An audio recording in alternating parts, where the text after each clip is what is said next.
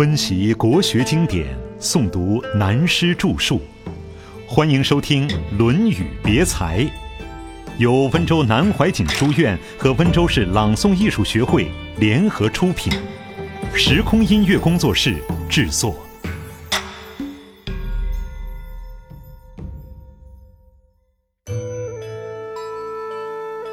子罕第九，厉害教官的生命意义。第九篇子罕，可以说是第五篇公也长、第六篇雍也两篇内容的引申，多半是讲孔子的思想与学问教育的观点，以及一般历史思想观念的阐扬。第一句话是：“子罕言厉，与命与人。”这一句话。我们要特别注意，由这一篇的记载就知道孔子平常很少讲利。所谓利，现代的观念每每就只对钱财而言，而在这里的内容，同时也具有利害关系的意思。我们听了这句话，好像有点儿不大服气，因为我们平常也似乎不大谈利害的关系。其实不然，仔细研究起来，尤其研究历史。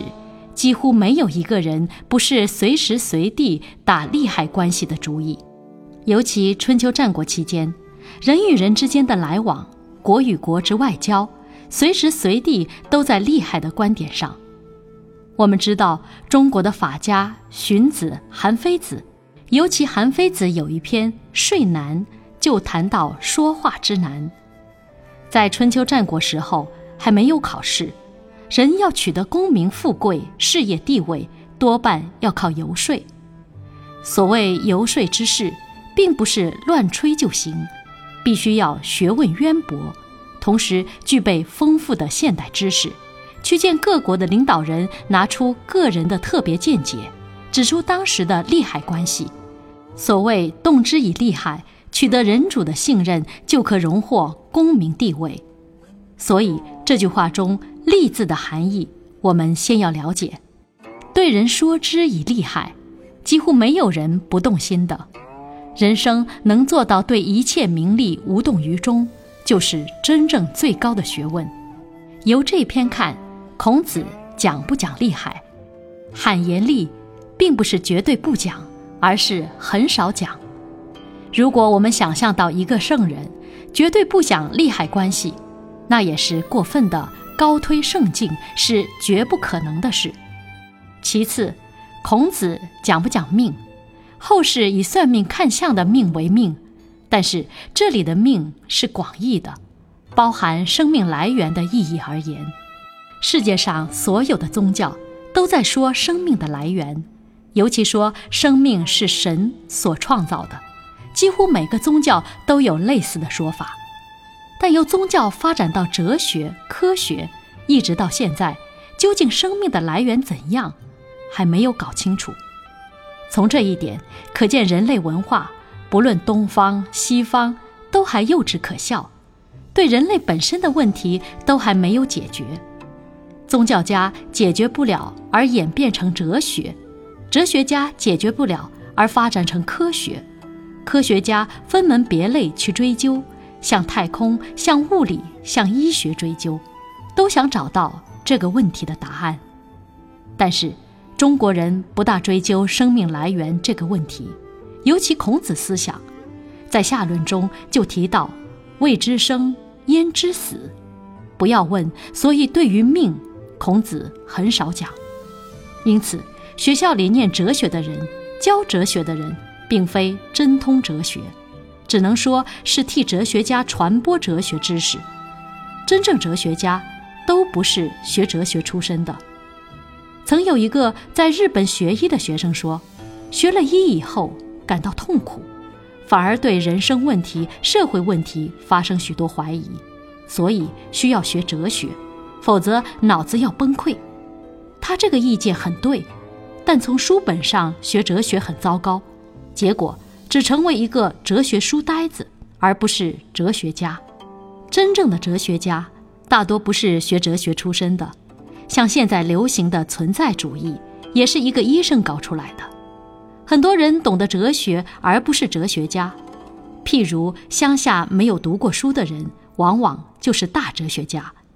去问一位乡下老太太，这样大热天为什么还工作的那样辛苦？她说：“命不好啊。”这是大哲学家，他辛苦了，还是心安理得，没有烦恼痛苦。真有哲学知识的人，没有他痛快。所以有许多学哲学的，最后学疯了。究竟人生为了什么？越搞越不清楚。后来觉得人生没有道理，为了解决自己，弄到只好自杀。这就是不懂命。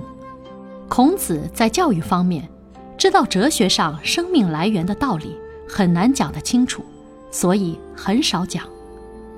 第三，孔子很少说人。这是一个大问题了。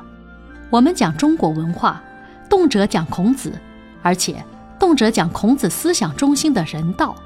现在我们根据《论语》，至少它的内容是孔子学生们直接的记载，这不能不承认的。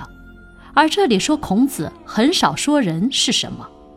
我们都知道孔子思想的中心是人，但这里又说孔子很少讲人。再说，《论语》第四篇就是礼仁，全篇都是有关人的记载，这不是矛盾吗？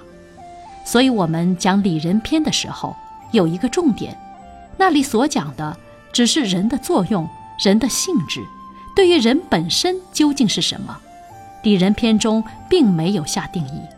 所以这里说孔子很少讲利，很少讲命，很少讲人。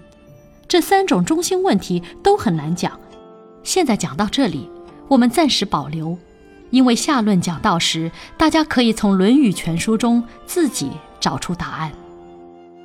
历史文化先驱，下面继续叙述孔子。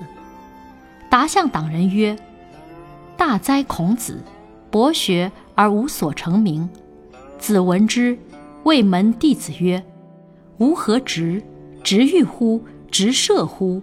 吾直欲矣。达象是一个地名，党人的党不是现代观念的党，古代所谓党就是地方社会的观念。